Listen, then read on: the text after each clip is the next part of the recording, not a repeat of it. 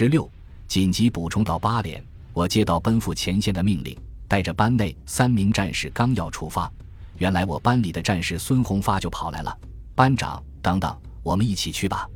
我边跑边告诉他：“孙红发，你不在我们班了，上级安排你去八连四班当副班长了。我先走了，让我跟着你战斗吧，我们才配合的好啊。”孙红发远远送来一句话，我心头还是一热。上阵离不开亲兄弟。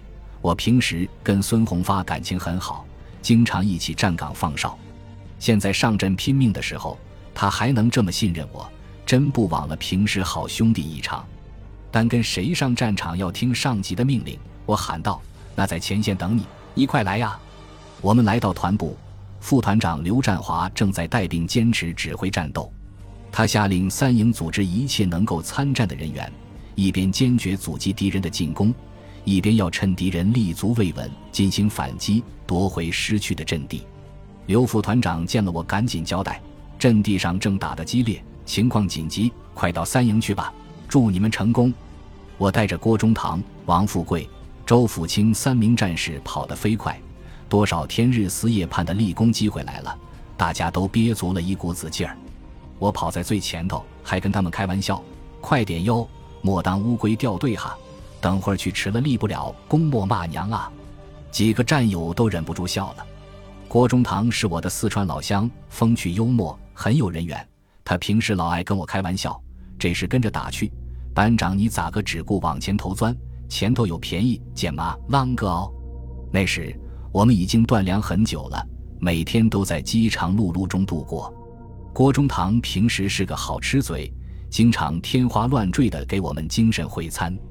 有一次，他跟我一起站夜岗扯闲篇时，很认真地问我：“班长，咱们胜利了回国那一天，你最想干件什么事情啊？”我问他有啥想法，他充满向往地说：“咱们四十五师胜利回国了，就在祖国的土地上，在鸭绿江边搞一次全师大会餐，从崔师长到战士，十个人一桌，每个人一大盆回锅肉，油汪汪的，嫩酥酥的，每个人再倒上三大碗白酒。”白米饭更要放开肚皮整饱，随便吃够。我觉得这小子真能吹，顺着他说：“好，等胜利了，我们一起回四川，我请你吃回锅肉，保准管够。”现在想想，那时大家真是一腔热血，朝气蓬勃呀！战斗那么残酷激烈，我们没有丝毫畏惧，一心只想赶到战场和美国鬼子较个高低。我们一行人赶到营指挥所时。三营营长武尚志非常高兴，连声说：“来的正好，来的正好啊！”他分派我们去了八连，我们的自豪之情油然而生。首长把我们补充到三营八连，这既是战斗形势的需要，也是对我们的信任和鼓舞。八连就是我们部队后来扬名天下的上甘岭特工八连，就是著名的电影《上甘岭》中乃至志愿军某部八连的原型。这是一支具有光荣历史的红军连队，从抗日战争到抗美援朝，八连可谓英雄辈出，战功卓著。来到八连，只需记住一句话：只吹冲锋号，不打退堂鼓。这是一代代八连官兵刻在骨子里的铁血连魂。就这样，在一线防御阵地即将被敌人突破的危险时刻，我们被补充分配到三营八连，立即投入了激烈的战斗。六月四日这一天，敌我双方在朴达峰阵地上真是杀得天昏地暗啊！我记得很清楚，阵地上落下的不晓得那是敌人的一种啥子炮，一个炮弹可比我人还高。你想这一炮打来伤亡的有多大？我们这些老兵大多数在国内战场上也算身经百战了，但从未领教过朝鲜战场上如此猛烈的空中和地面炮火。美军的空中掩护和炮兵协同战术是相当厉害的，他们火炮齐射的密度有时甚至能撞上自己正在空中助战的飞机。朴达峰阵地上，我们的战士为了节省弹药，尽可能让敌人靠近了再打，近到都能看到对手额头上的汗珠。最后，他们往往用上了枪托、石头和刺刀。联合国军发现阵地上很少射出子弹了。每次进攻被打退后，也不下山了，就后退三十米，全伏在那里休息。过几分钟再扑上来。这一天的战斗已成焦灼状态。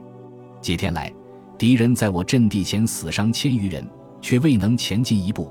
这下更加恼羞成怒，进攻更加疯狂。每二十五师命令其第二十四团加入战斗，在飞机、坦克的支援下，采取逐次增大兵力的战术，采用排连冲击，而后以营规模冲击。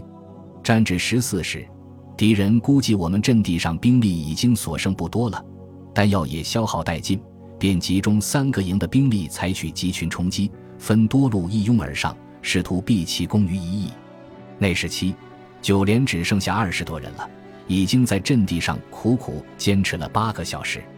在这八个小时中，阵地两次易手，我一上去就投入恶战，带领全班战士配合七九连进行了两次成功的反击。